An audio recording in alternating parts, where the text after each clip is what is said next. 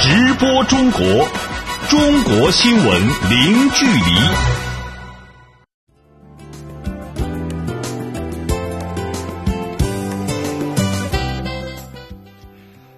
这里是直播中国节目，听众朋友您好，我是主持人林飞。你好，我是王悦。今天节目的主要内容是：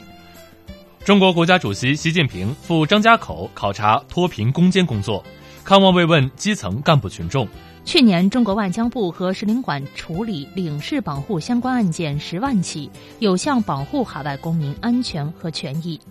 中方就美国退出跨太平洋伙伴关系协定作出回应。强调主张互利共赢的区域自由贸易安排。美国公布对中国轮胎双反调查仲裁结果，中方表示将采取措施维护企业公平权利。中国将改革完善药品生产流通使用政策，破除以药养医机制。好，欢迎各位持续收听。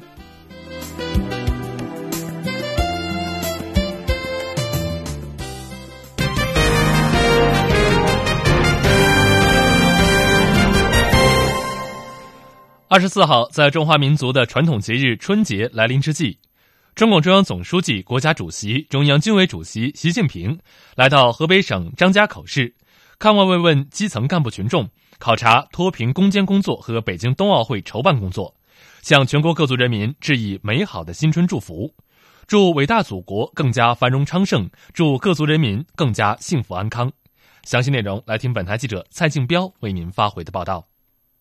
四九严寒，张北草原雪窝纵横，霜天辽阔。二十四号上午，习近平驱车一个多小时来到张北县农村考察调研。你好，你好，你好，这两这房子都是这种规格。在小二台镇德胜村，习近平先后走进困难群众徐万、徐学海、徐海成家看望。他查看住房、生活设施、年货准备情况，同每家人算收入支出账，对照扶贫手册询问扶贫措施落实的怎么样，家里还有哪些实际困难。在徐海成家，总书记直言不讳地说：“我觉得院落还是显得有点乱。”而得知村里正在筹划美丽乡村建设时，习近平为村里的规划支起了招。就是这个房子啊，啊，确实是下一步探讨一下。当然，这个东西也。要尊重民意，嗯嗯，但是就是这个结构啊、布局啊，这个呢就显得院落还是乱一点，嗯嗯，是吧？乱一点，它怎么布局合理？你比如说它生活区、生产区，你比如说养殖区，是吧？这些怎么布局好？再有农村很重要的，它就是也有一个卫生条件，是吧？你包括就是厕所怎么改厕，改厕的问题，这些问题啊，把它能够科学的去设计一下，最后。但是，还是要尊重民意啊！他这个最后让他们选择性的呃来推广一些。随后，习近平同村干部和村民代表进行了座谈。在详细了解全村脱贫工作情况后，习近平强调，消除贫困、改善民生、实现共同富裕是社会主义本质要求，是我们党矢志不渝的奋斗目标。打好脱贫攻坚战是全面建成小康社会的底线任务。现在我们又加强了扶贫，我们这里有这个扶贫工作队啊，扶贫干部啊，把这些啊夯实，夯实不是说现在没有，都有，有关键让它有实效，发挥作用，不要这个徒有其名，真扶贫，扑下身子啊在这里干，中央这么重视扶贫这个工作啊，这个在我的这个工作安排中，这都是摆在一个相当重要的位置上。那我们各级更应该这样，一定我们现在在提倡三严三实嘛，抓好这个事情。二零二零年全面小康，扶贫是一个底线任务，人民群众的幸福美好生活的追求就是共产党的奋斗目标。所以我们现在这些决心有、目标有、措施有，关键在落实。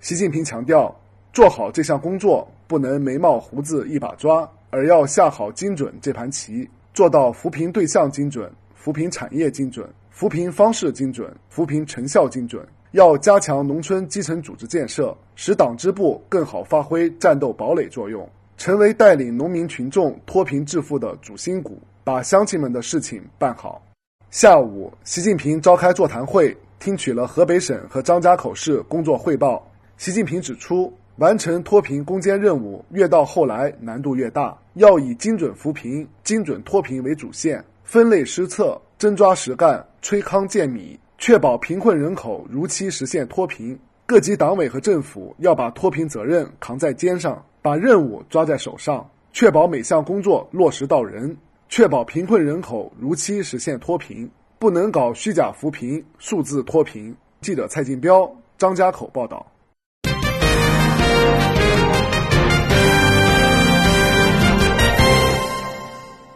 二十四号，中国外交部举行媒体会，介绍领事保护工作情况。根据介绍，过去的一年，外交部和驻外使领馆妥善处置领事保护与协助案件十万余起，有效地维护了海外中国公民与机构的安全与合法权益。与此同时，中国护照含金量不断的提升，中国公民出国更加顺畅。以下请听记者兰明的详细报道。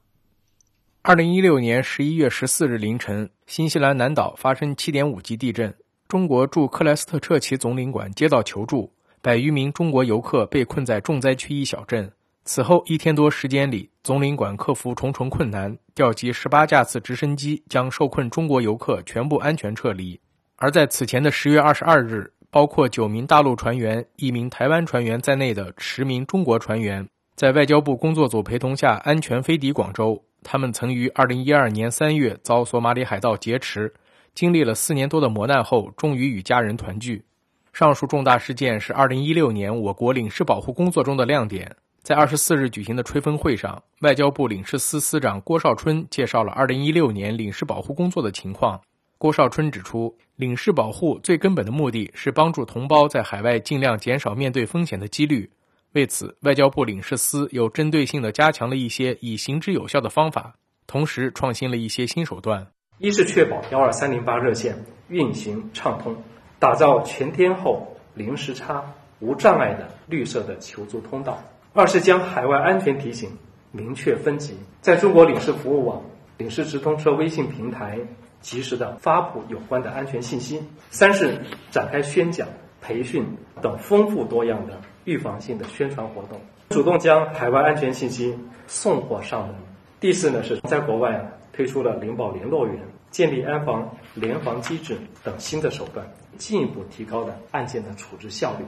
提升中国公民国际旅行便利化程度，让同胞出国更加顺畅，是领事工作的重要任务之一，也是大家普遍关心的问题。据郭少春介绍，过去一年，一系列惠及民众的便利安排，使中国护照的含金量持续提升。这其中包括与厄瓜多尔、汤加、塞尔维亚达成的包括普通护照的全面互免签证协定，与以色列、阿尔巴尼亚、英国分别达成互发有效期最长十年多次、五年多次、两年多次有效签证安排。澳大利亚对符合条件的中国申请人试行签发十年常旅客访客签证等。截至目前，持普通护照的中国公民免签或落地签目的地已达六十个。郭少春表示。未来将继续积极有序推进签证便利化工作。那么，大概呢，我们的这个对象可以分为两类：一类呢是具备商签互免签证协定条件的，我们将全力的促成；那么，对于呢一时不具备条件的，我们争取呢就需求比较迫切的人群来达成简化签证手续的协定。比如说，中美的签证十年安排，中加的十年签证安排。我们通过这样的这个举措啊，使签证便利化的成果能够更多的惠及人民群众。记者蓝明北京报道。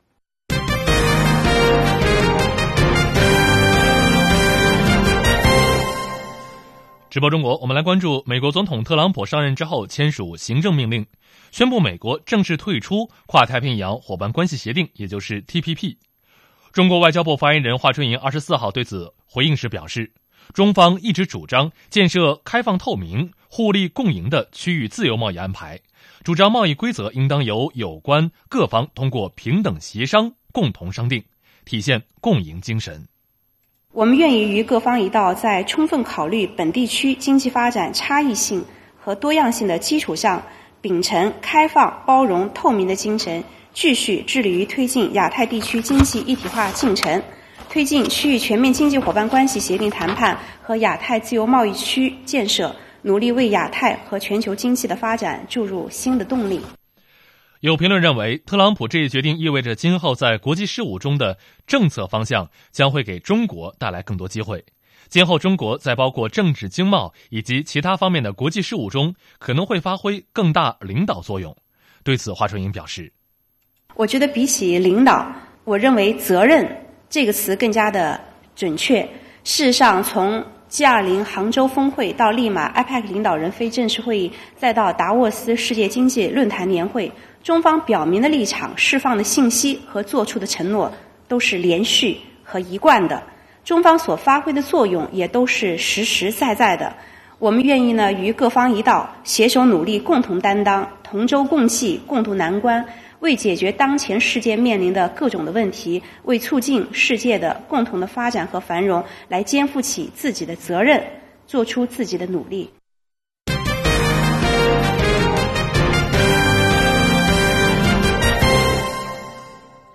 在圆满完成亚丁湾、索马里海域的护航任务之后，中国海军第二十四批护航编队开始对沙特、卡塔尔、阿联酋和科威特海湾四国进行友好的访问。目前，护航编队正在卡塔尔访问。驻卡塔尔记者王坤鹏和李黎专访了编队指挥舰哈尔滨舰的舰长于涛，请听他们发回的报道。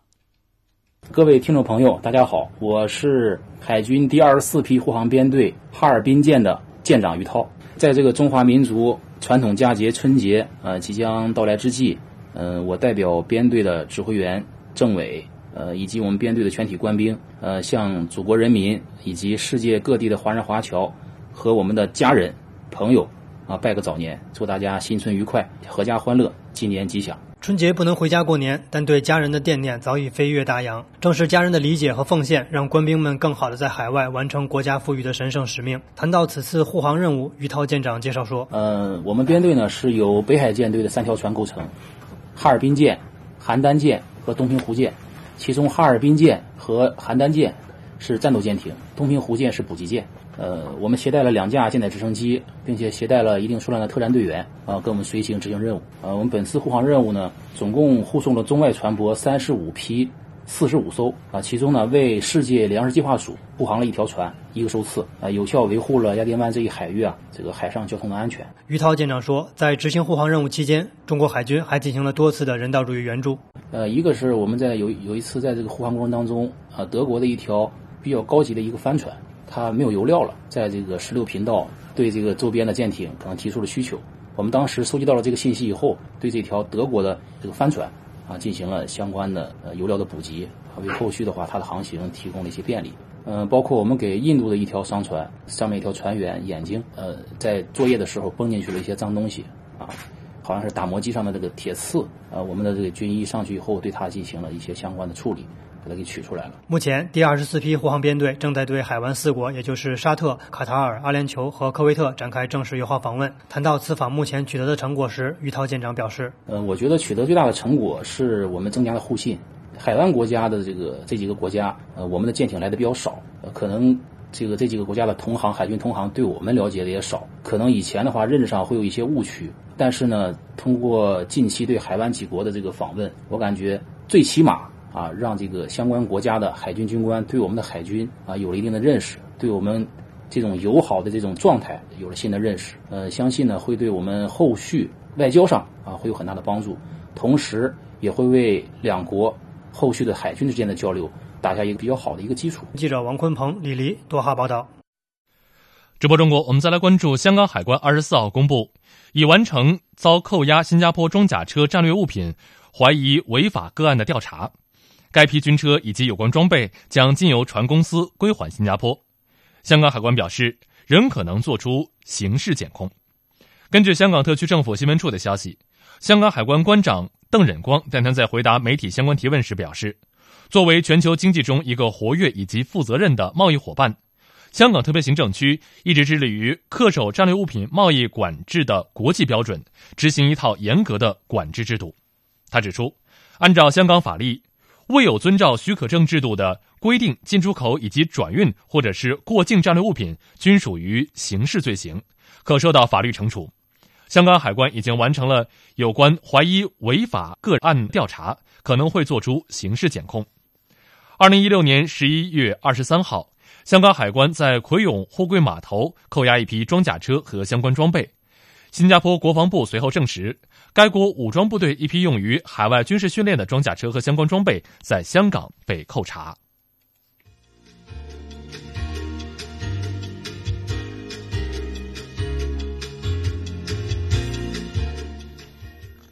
直播中国，接下来我们将为您关注以下的财经资讯：美对华卡客车轮胎双反调查仲裁，中国商务部表示将采取措施维护企业公平权利。中国保险业监督管理委员会发布新规，规范风险投资股票。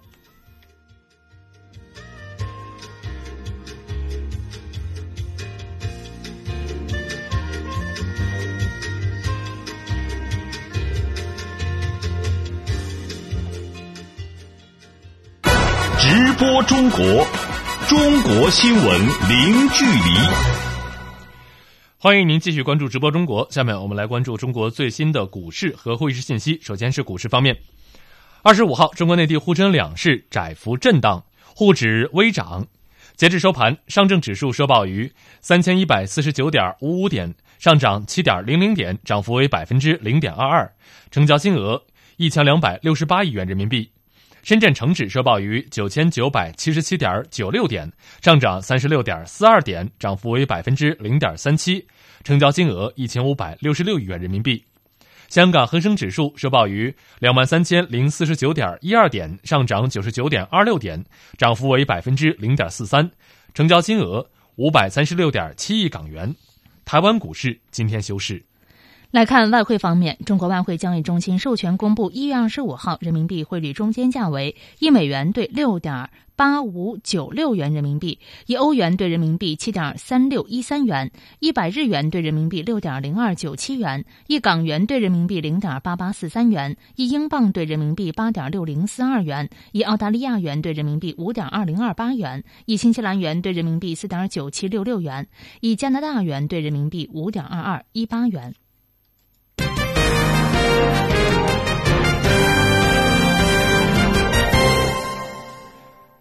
针对美国对中国卡客车轮胎双反调查作出仲裁结果，中国商务部贸易调查救济局官员二十五号在北京作出回应，称中方严重质疑美国商务部裁定高额反补贴税率的决定，其调查方法违背客观事实，存在着明显的瑕疵。中方将密切关注案件的进展，采取必要措施维护企业公平权利。详细情况，来听本台记者陈宇为您发回的报道。美国商务部二十三号就对华卡客车轮胎反倾销和反补贴调查作出仲裁，认定从中国进口的卡车和公共汽车轮胎存在倾销和补贴行为。这是美国总统特朗普上台后公布的第一起对华双反贸易仲裁，其中反倾销税率为百分之九和百分之二十二点五七，反补贴税率为百分之三十八点六一、百分之五十二点零四和百分之六十五点四六。基于倾销幅度和补贴幅度的仲裁结果，美国商务部将通知美国海关对中国出口的上述产品征收相应的保证金。针对美对华卡客车轮胎双反调查作出仲裁，中国商务部贸易救济调查局局长王贺军二十五号发表谈话，他表示，中方严重质疑美国商务部裁定高额反补贴税率的决定，其调查方法违背客观事实，存在明显的瑕疵。在反倾销方面，中国入世议定书第十五条已经于二零一六年十二月十一号到期。按照世贸组织的规定，世贸组织成员应该届时终止替代国的做法。美国坚持错误的做法，不履行世贸承诺，继续用泰国做替代国，开出了很高的反倾销税率。那么，美国这次呢，把我们卡客车轮胎开出了很高的税率啊，我们认为是极其不公平的，严重的损害了我们的利益。中国呢，也坚决的维护我们企业的权利。已经将美国的错误做法诉到世贸组织，我们期待着世贸组织做出公正的裁决。王贺军介绍，此次美对华卡客车轮胎双反调查案件金额比较大，美方将涉案的一百多家企业都认定为公共机构，将中国的商业银行认定为公共机构，认为其利率不反映市场价格，而是采用其他国家的银行利率来裁决中国的企业贷款，并拒不接受中方的抗辩。我们认为他们严重了侵犯了我们企业的这个抗辩权，因此呢，我们强烈的质疑美方的做法。我们中国政府会采取必要的措施，维护我们中国企业的合法权利。贸易都是互惠的，正常的贸易秩序是符合双方的利益的。我们不愿意看到双方打贸易战，但是我们权利受到侵犯，我们也会采取必要的行动。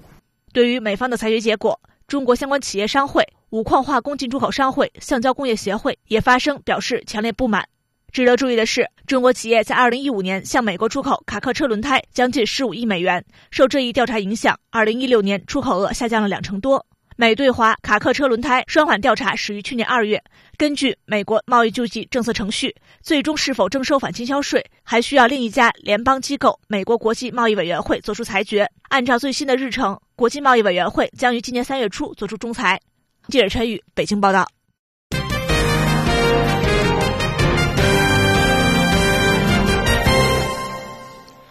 直播中国，我们来关注，在不久之前，保险公司在资本市场上大肆举牌，掀起了一场对于险资以及保险公司万能险业务的大讨论。那么，在酝酿数月之后，近日保监会对于险资的监管新规出台，提出按照一般股票投资、重大股票投资和上市公司收购等三种情形分类监管的办法，并明确保险企业收购上市公司需用自有资金。那么详细内容，来听本台记者李文婷为您发回的报道。近日，保监会正式发布关于加强保险机构与一致行动人股票投资监管有关事项的通知，重新规范了保险资金投资股票。通知将股票投资分为一般股票投资、重大股票投资和上市公司收购三种情形，实施层层递进的差别监管。对于一般股票投资及持有上市公司股权百分之二十以下，保险公司无需获批，可直接进行投资；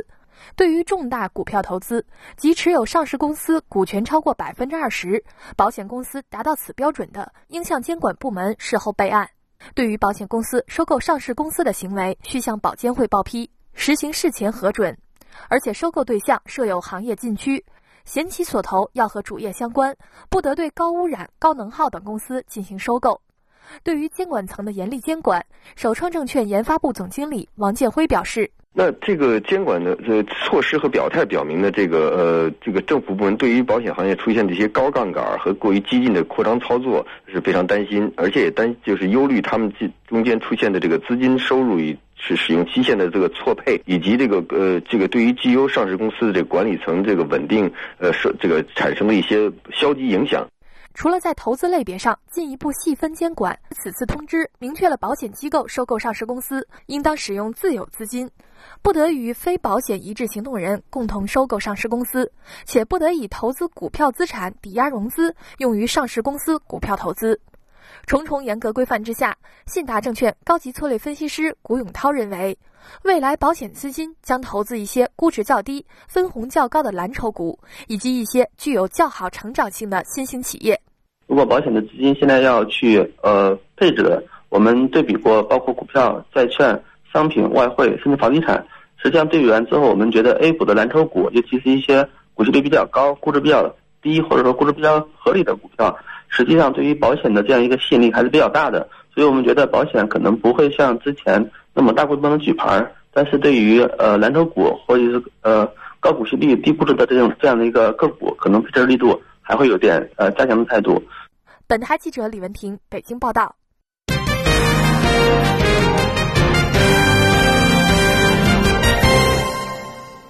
中国财政部有关负责人二十四号表示，二零一六年中国全国一般公共预算收入近十六万亿元人民币，全国一般公共预算支出近十八万亿元，差额两万八千多亿元，比全国人大批准的财政赤字目标多六千四百八十九亿元。财政部负责人表示，这个差额即为当年全国财政调入预算稳定调节基金和其他的预算资金，以及动用的结转结余资金。其中主要是地方各级财政部门按照国务院关于盘活存量资金的要求和预算管理制度规定，加大结转结余资金使用力度的结果，没有增加地方政府的债务，赤字与预算持平。负责人指出，二零一六财政收支详细的数据还在进一步的汇总审核当中，将会按照程序报全国人大审议批准。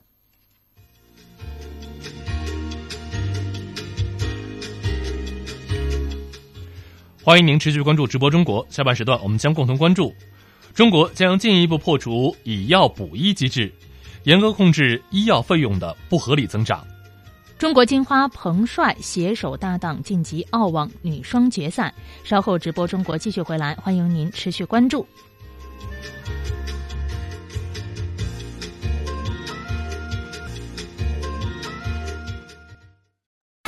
直播中国中国新闻零距离。直播中国下半段时间我们首先关注今天节目的主要新闻。二十四号中国国家主席习近平来到河北省张家口市，看望慰问群众，考察脱贫攻坚工作和北京冬奥会筹办工作。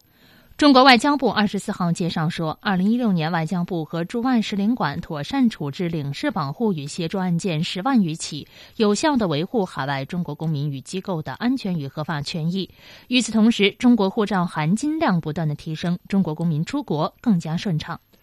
美国总统特朗普上任之后签署行政命令，宣布美国正式退出跨太平洋伙伴关系协定，也就是 TPP。中国外交部发言人华春莹二十四号对此回应时表示。中方一直主张建设开放透明、互利共赢的区域自由贸易安排，主张贸易规则应当由有关各方通过平等协商共同确定，体现共赢精神。美国商务部日前宣布仲裁结果，认定从中国进口的卡车和公共汽车轮胎存在倾销和补贴行为。中国商务部贸易救济调查局官员二二十五号在北京作出回应，中方严重质疑美国商务部裁定高额反补贴税率的决定，其调查方法违背客观事实，存在明显的瑕疵。中方将密切关注案件的进展，采取必要的措施，维护企业公平权利。中国国家卫生计生委等部门负责人二十五号表示，将完善药品耗材医疗机械采购机制，推行药品购销改革，减少流通环节，要破除以药养医机制。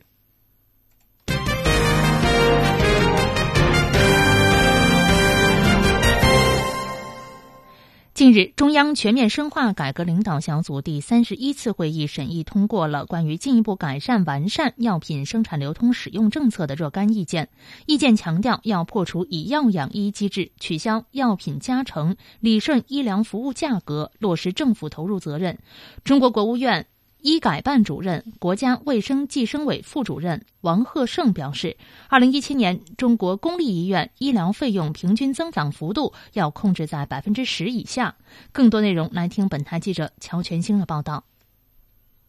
药品和民众的健康息息相关。国务院医改办主任、国家卫生计生委副主任王鹤胜表示，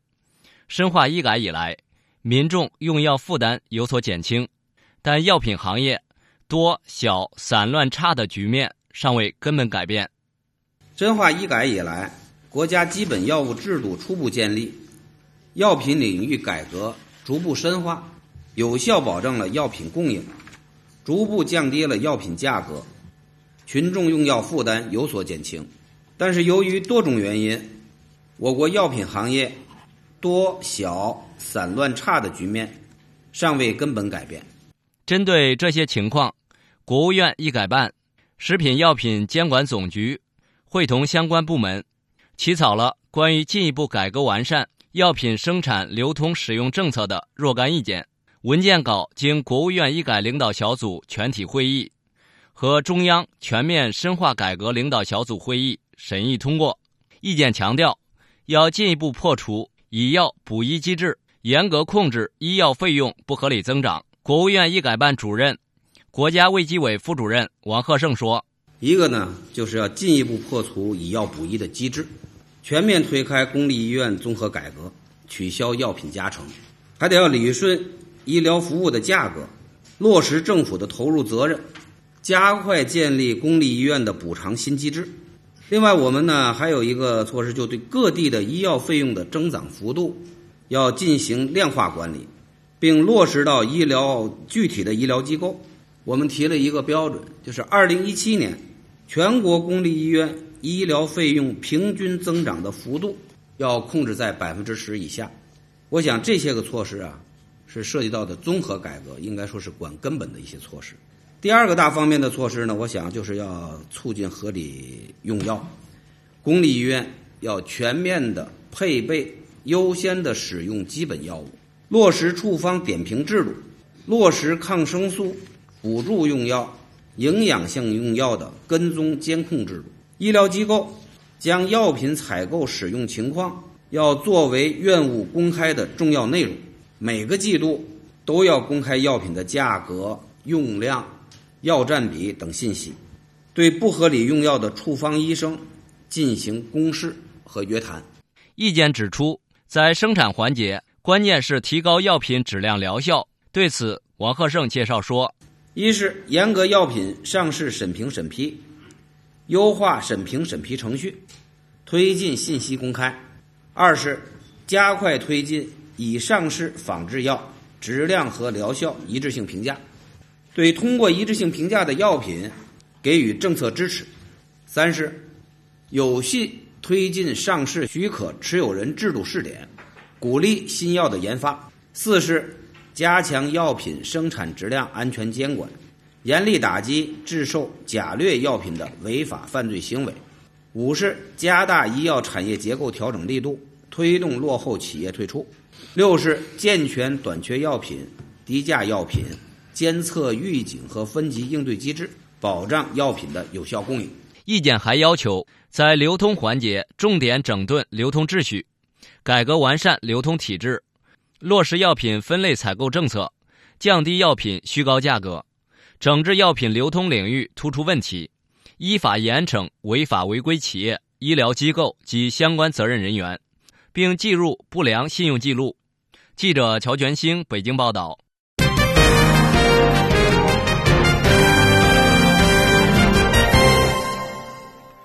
直播中国，我们来关注，由于近年来受到多种因素的影响，香港旅游市场是不景气的。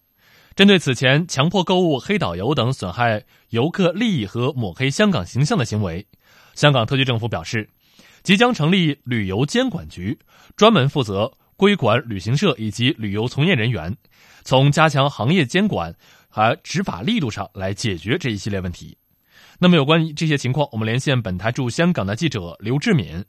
刘志敏，香港旅游现状和前景是怎么样的？跟我们说一下。嗯，正如旅游界立法会议员姚思荣指出，受旺角暴乱事件影响，二零一六年第一季度访港旅客大幅下滑，即使下半年跌幅不断收窄，也难以挽救。随着香港社会气氛逐渐平和，市面也看不到有强迫购物等问题，相信这会令内地旅客慢慢恢复信心。预计二零一七年第一季度访港旅客会平稳向上。分析人士认为，业界及政府需要进一步合作发力，提升旅游硬件实力。推进零售产业结构调整，以及加强对业界不规范行为的监管等。重量联行商铺部主管陈耀峰也表示，从商铺市场来看，二零一七年市场焦点不再是高端消费市场，而是一般的消费品、中价货品、餐饮等。相信市场也会重视购物体验。嗯。那么刚才你也提到，香港政府打算加强对旅游业不规范行为的监管等等。那么香港都将会采取哪些具体措施来发展香港的旅游业呢？农历新年将至，香港大街小巷现在已经弥漫着浓厚的节日气氛。旅游零售业界和特区政府也多管齐下，迎接新年以及新的发展机遇。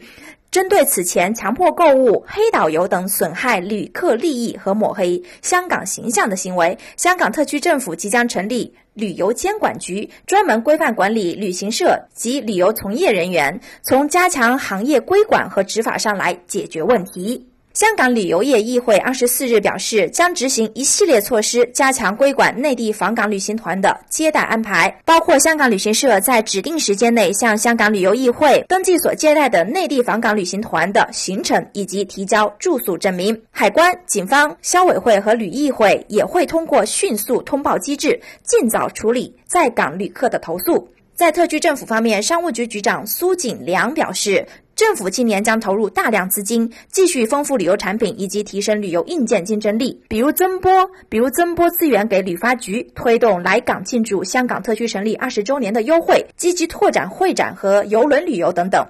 在旅游硬件方面，政府计划在邮轮码头附近推出启德旅游中枢计划，打造一个世界级旅游及休闲景点，并将于年内邀请有兴趣的运营商入标发展该项目。预计该项目可于二零一二年后完成。此外，作为香港主要旅游景点，海洋公园正准备新建两间全新的酒店以及水上乐园。迪士尼的扩建以及发展计划将从二零一八年开始到二零二三年结束，差不多每年都会推出新的设这是。主持人，好，感谢记者。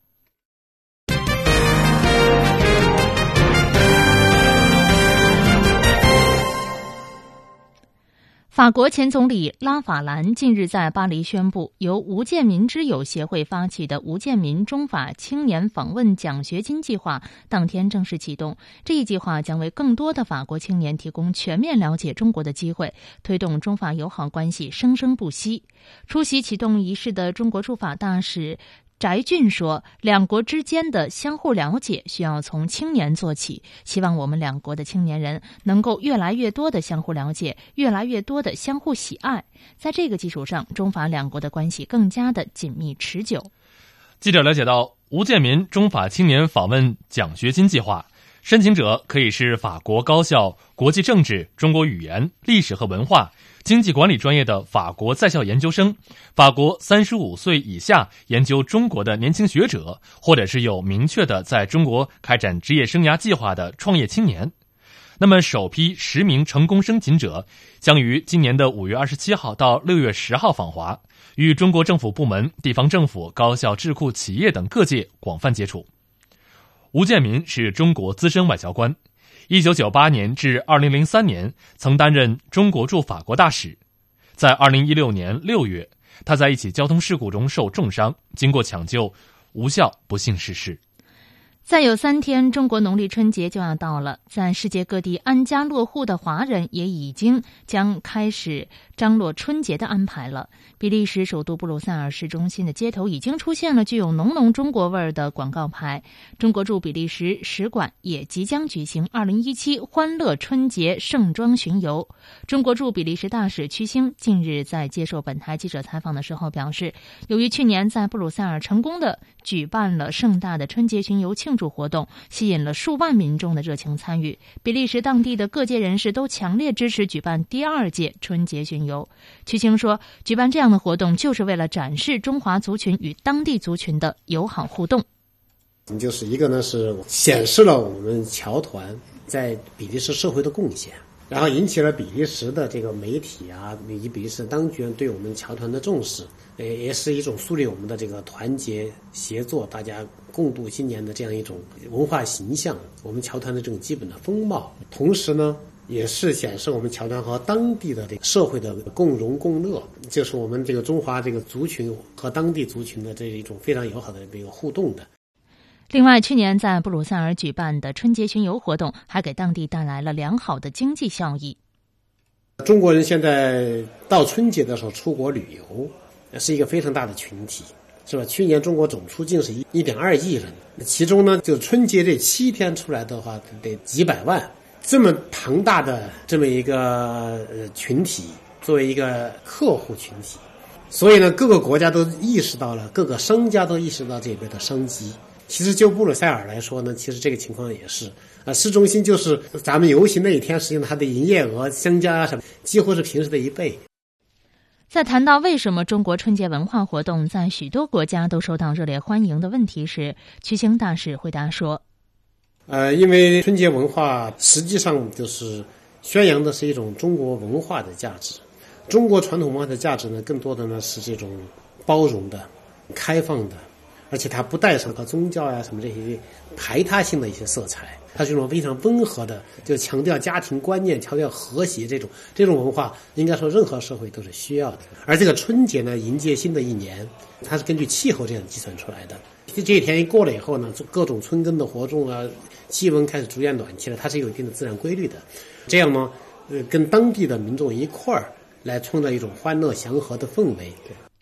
根据了解，今年的欢乐春节盛装巡游将于一月二十八号的下午两点，在布鲁塞尔市政厅前的大广场拉开序幕。近二十个文艺方队将参与巡游，还有专程从上海和深圳赶来的两支中国专业文艺团体参加，表演人数将会超过一千人。巡游队伍当中还能看到穿着唐装的比利时孩子、舞狮子的比利时青年、穿旗袍的比利时姑娘和表演太极拳的比利时老人。与去年不同的是，今年的春。节盛装巡游活动一月二十九号将会延伸至萨克斯的故乡迪南市。届时呢，除了盛装巡游，还将有中比艺术家合作的萨克斯演奏、中国传统节目表演等等。瓦隆大区政府还将向中方赠送一尊象征瓦隆大区的大型的雄鸡雕像，以向中国鸡年致意。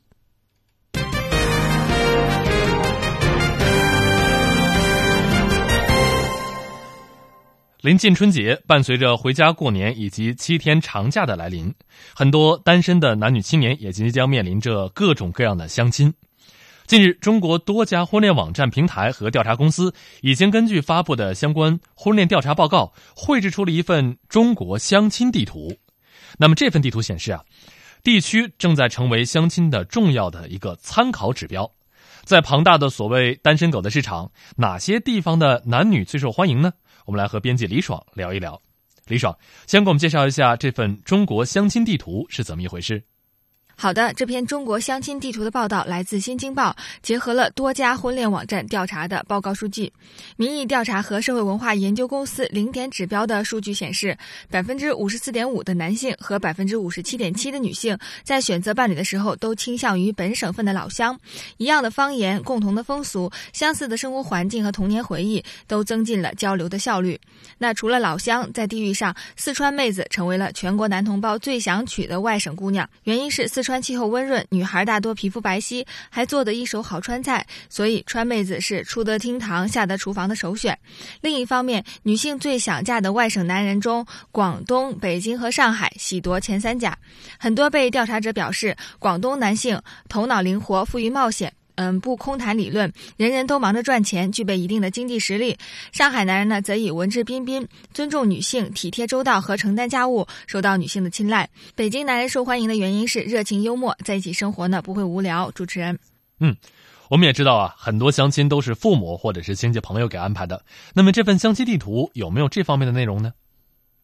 据百合网的调查结果显示，有百分之八十五点四的单身人士认为自己对另一半的要求呢符合父母的期待，其中经济条件是共同考虑的重要因素。呃，近三成的单身人士表示会因为父母的干涉而婚姻失败。其中，东北地区相亲市场受父母因素的影响最大。当父母与子女对婚姻产生意见分歧的时候，约百分之四十的吉林女性和百分之十八的黑龙江男性都会选择听从父母的建议，而南方的重庆青年在婚恋。对象的选择上呢是最有主见的。主持人，好的，感谢李爽的介绍。我们再来关注体育方面的消息。首先为您关注澳大利亚网球公开赛的最近的战况。在今天下午刚刚结束的澳网女双半决赛当中，中国名将彭帅与捷克选手赫拉瓦科娃完美配合，耗时一小时五十二分钟，以二比零击败赛会一号种子法国组合加西亚和姆拉蒂诺维奇晋级决赛。彭帅由此创造了个人在澳网女双赛场上的最佳的成绩。他们将在决赛当中迎战赛会二号种子马泰克萨法洛娃组合。另外，当天在澳大利亚网球公开赛青少年组第三轮的比赛中，赛事的头号种子中国十七岁小将吴亦丙以六比一、六比三轻松淘汰了法国选手，首次晋级男单八强。首盘，吴亦丙上来就成功对破了对手的发球局，获得了一个三比零的领先。在第四局渐渐稳住阵脚的布鲁维利，凭借大力发球和几个漂亮的反手回球保发成功。在此后，中国小将就再也没有给对手任何机会，利用刁钻的发球和大力底线进攻频频得分，以六比一轻松拿下了首盘。第二盘几乎就是第一盘的翻版，吴亦丙成功的破发，早早确立三比一的领先优势。吴亦丙无论是在发球、防守和进攻上都是压制了对手，以六比三再胜一盘晋级。这场比赛仅耗时五十分钟。吴亦丙是近年来中国网坛冉冉升起的一颗新星。在二零一六年的中国网球大奖赛上，他一路击败吴迪、高鑫和张泽三位目前中国男单顶级选手，最终夺冠。直播中国，距离中国传统佳节春节的脚步啊是越来越近了，年味儿在这几天也是越来越浓。而首批出征第二十八届大学生冬季运动会的中国大学生体育代表团，却在此时抵达了哈萨克斯坦阿拉木图，去追逐他们的梦想。那么详细情况，来听本台驻哈萨克斯坦记者王佩、岳文良为您发回的报道。当地时间一月二十四号上午十点左右。首批中国大学生体育代表团共七十人成功抵达哈萨克斯坦阿拉木图机场。此行七十人中包括部分团部工作人员、男子、女子冰球队员等。第二十八届世界大学生冬季运动会将于一月二十九号至二月八号在阿拉木图举行。为了更好地参与本次比赛，中国代表团于一月五号至二十三号在哈尔滨体育学院进行了短暂的集训。据中国代表团执行团长、中国大学生体育协会专职副主席张彦军的介绍，除了各项目的针对性训练之外，本次集训的目的旨在加强运动员之间相互了解、熟悉彼此，更好地为集体项目做准备。呃，我们集训呢是从一月五号开始的，从一月五号一直到二十三号，就是十十八九天吧。这次呢，把他们集中起来，一个呢是集体项目，因为有很多都是那个那个个人项目嘛，所以他就是再熟悉一下这高山的场地。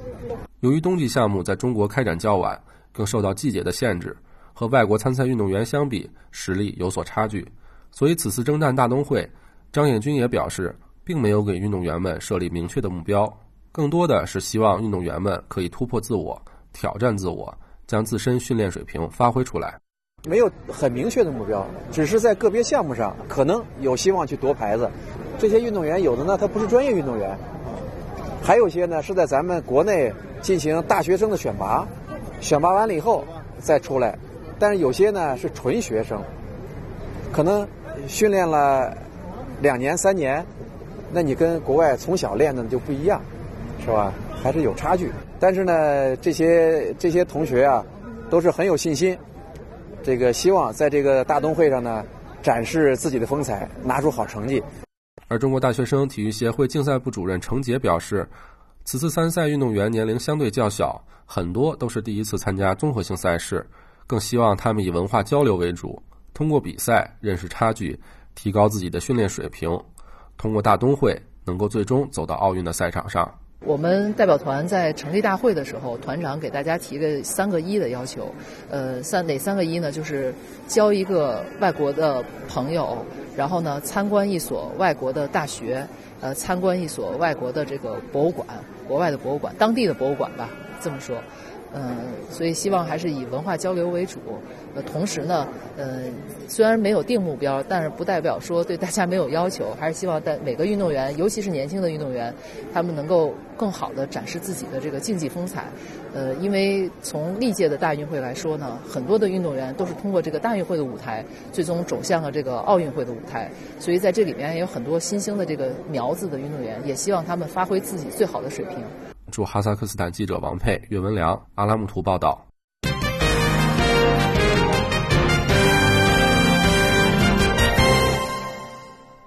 直播中国，接下来来看海外华人的相关新闻。随着中国农历新年脚步的临近，生活在柬埔寨的华人华侨也与中国国内的同胞们同步起来，准备置办年货、写福、挂春联。祖籍海南文昌的陈家红在柬埔寨特本克蒙省三州府市新民学校担任教师。他的父亲自上世纪三四十年代到柬埔寨做生意之后，便扎根首都金边。海南人固有的中国农历新年习俗，他们家一直沿袭下来。陈家红说：“每逢中国的春节，一家人要准备祭品，在除夕祭祖许愿，大年初一到亲戚家拜年，其后才到朋友家中拜年。寓意大吉大利的一对盆菊是拜年必备的礼物。”新民学校等华校寒假时间和中国是基本相同的。很多华人到了春节就举家外出旅游，因为学校一般到元宵节之后才开学。陈家红告诉记者说，过年的时候大家都会做一些平常不太做的菜，比如说要用到十多种材料才能做成的春卷儿，或者是将猪肉、木耳等装入杀好的鸭肚里进行蒸煮。华人大年初一都会到庙里去抢烧头一炷香。简华除了要吃团圆饭、穿新衣、贴春联、发红包。华人邻居高棉人受到中国文化的影响，也会添春联和福字，除夕香烛祭祖。简华理事会总会召开了柬埔寨潮州会醒狮团、忠义堂龙狮团、中兴堂龙狮团三大舞狮团体。二十七号一早上将会舞狮拜年采青，在简华总理会拜完土地爷之后，舞狮团将会前往王宫拜干。呃，拜旗杆神，再到中国驻柬埔寨大使馆拜年贺岁，到华人社区向华人华侨表达新年的美好祝福。在暹粒市做导游的华人周伟成，祖籍是广东潮州。除夕的那一天，他们一家也要团聚在位于柬埔寨菊景省龙川市川龙市的家中，大年初一外出拜年。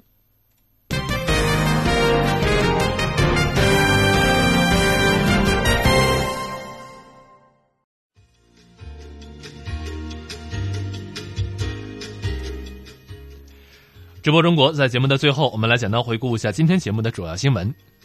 中国国家主席习近平赴张家口考察脱贫攻坚工作，看望慰问基层干部群众。去年，中国外交部和使领馆处理领事保护相关案件十万起，有效保护海外公民安全和权益。